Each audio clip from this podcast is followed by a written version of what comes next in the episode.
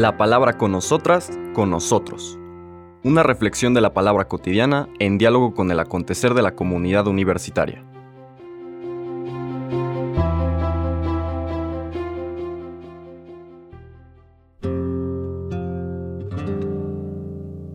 Hola, buenos días.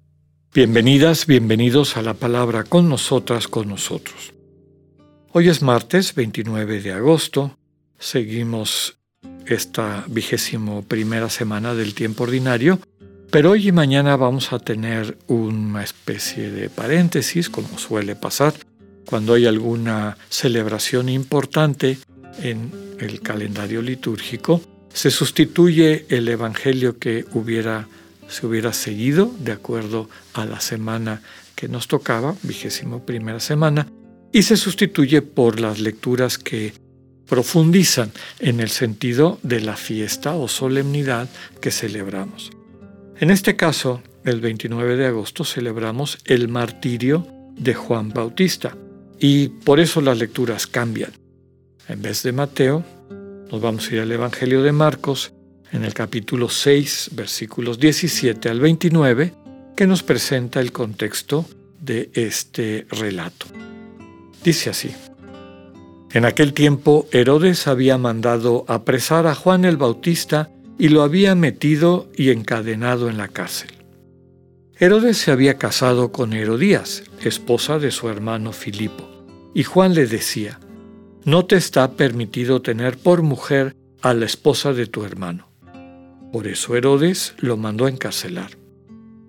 Herodías sentía por ello gran rencor contra Juan y quería quitarle la vida pero no sabía cómo, porque Herodes miraba con respeto a Juan, pues sabía que era un hombre recto y santo, y lo tenía custodiado. Cuando lo oía hablar quedaba desconcertado, pero le gustaba escucharlo. La ocasión llegó cuando Herodes dio un banquete a su corte, a sus oficiales y a la gente principal de Galilea, con motivo de su cumpleaños.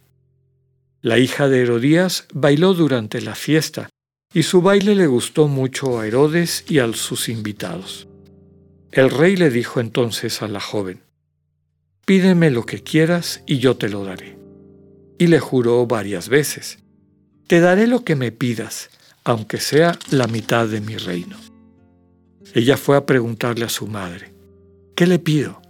Su madre le contestó, la cabeza de Juan el Bautista. Volvió ella inmediatamente junto al rey y le dijo, Quiero que me des ahora mismo en una charola la cabeza del Bautista. El rey se puso muy triste, pero debido a su juramento y a los convidados, no quiso desairar a la joven, y enseguida mandó a un verdugo que trajera la cabeza de Juan. El verdugo fue, lo decapitó en la cárcel, trajo la cabeza en una charola, se la entregó a la joven y ella se la entregó a su madre. Al enterarse de esto, los discípulos de Juan fueron a recoger el cadáver y lo sepultaron. Palabra del Señor.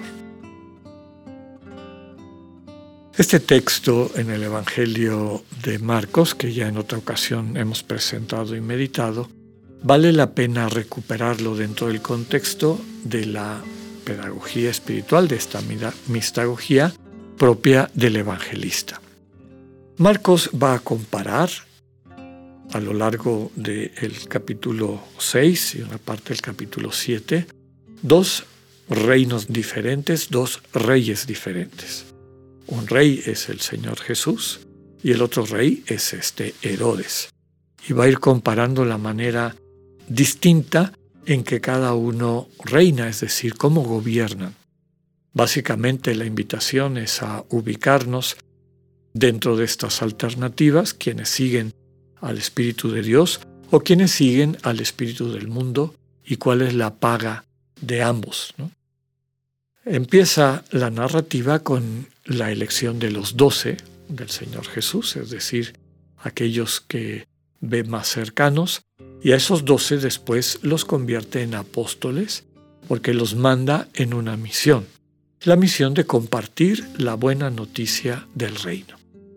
Es gente que está volcada hacia afuera Jesús está pensando en todas las comunidades y aquellos que lo rodean son personas que reconocen que su vida, el sentido de su pertenencia a este grupo de gobernantes, recordemos que la figura de los doce tiene ese símbolo, es el nuevo Israel fundado en los doce nuevos patriarcas, esa dignidad, por llamarle de alguna manera, ese reconocimiento que el Señor les ha hecho, no es visto como para separarse del resto de la población y sentirse privilegiados, sino más bien para ir y servir a esa población.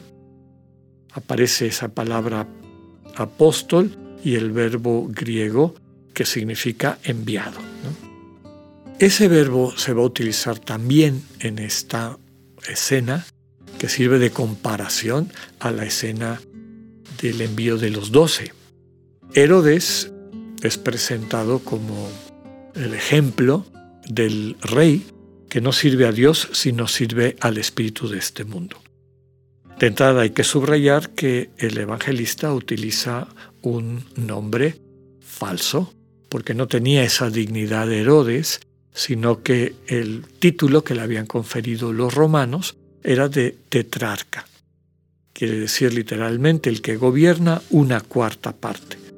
Y esto porque a la muerte de su padre Herodes, su reino se dividió en cuatro de sus descendientes y cada uno de ellos tenía ese nombre. Ya no era rey como Herodes, ya no era un basileos, era un tetrarca, aquel que gobernaba meramente la cuarta parte del territorio.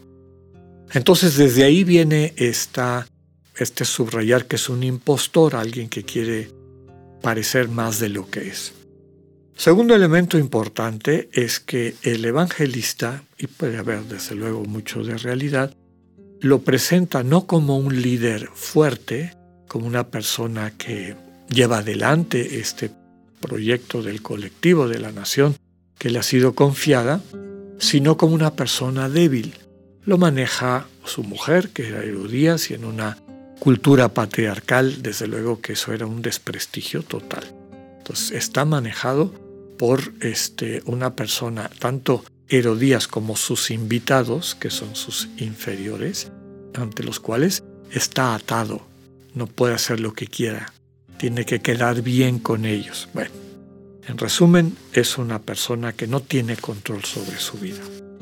Lo controlan sus pasiones, manifestadas desde luego en esta, pues como vivir subsirviente de su esposa, que ni siquiera es su esposa, la amante que había tomado, y por otro lado, este, la manera como sus subalternos también lo controlan. Hay que subrayar también que inmediatamente después de este relato, viene el relato de la multiplicación de los panes. Dos banquetes. El banquete de Herodes, que aparentemente se desarrolla dentro de este espíritu de abundancia y opulencia, y lo que empieza como una fiesta de vida, es el cumpleaños de Herodes, termina en una escena macabra y sin sentido, ¿no? La muerte de Juan el Bautista, ya nos podemos imaginar cómo terminó la escena. Por otro lado, el banquete que organiza el otro y verdadero Señor incluye a todas las personas, hay nadie queda fuera, es un banquete que no está dirigido a quienes viven privilegiados en la sociedad, sino a todos aquellos que se acercan a Jesús y están necesitados. A ellos y a ellas no les faltará nada. A diferencia de la manera como termina en drama la fiesta de el cumpleaños de Herodes, el banquete de la multiplicación de los panes termina con todas las personas saciadas y tener suficientes sobras que son recogidas para seguir compartiendo con las personas que las necesiten. Pidámosle al Señor la gracia en esta fiesta, en la que recordamos el testimonio de Juan Bautista, el que nos sepamos nosotros ver a qué Señor vamos a servir, para que podamos ser partícipes del verdadero banquete, este banquete que transmite y da vida. Que así sea, que tengan un buen día. Dios con ustedes.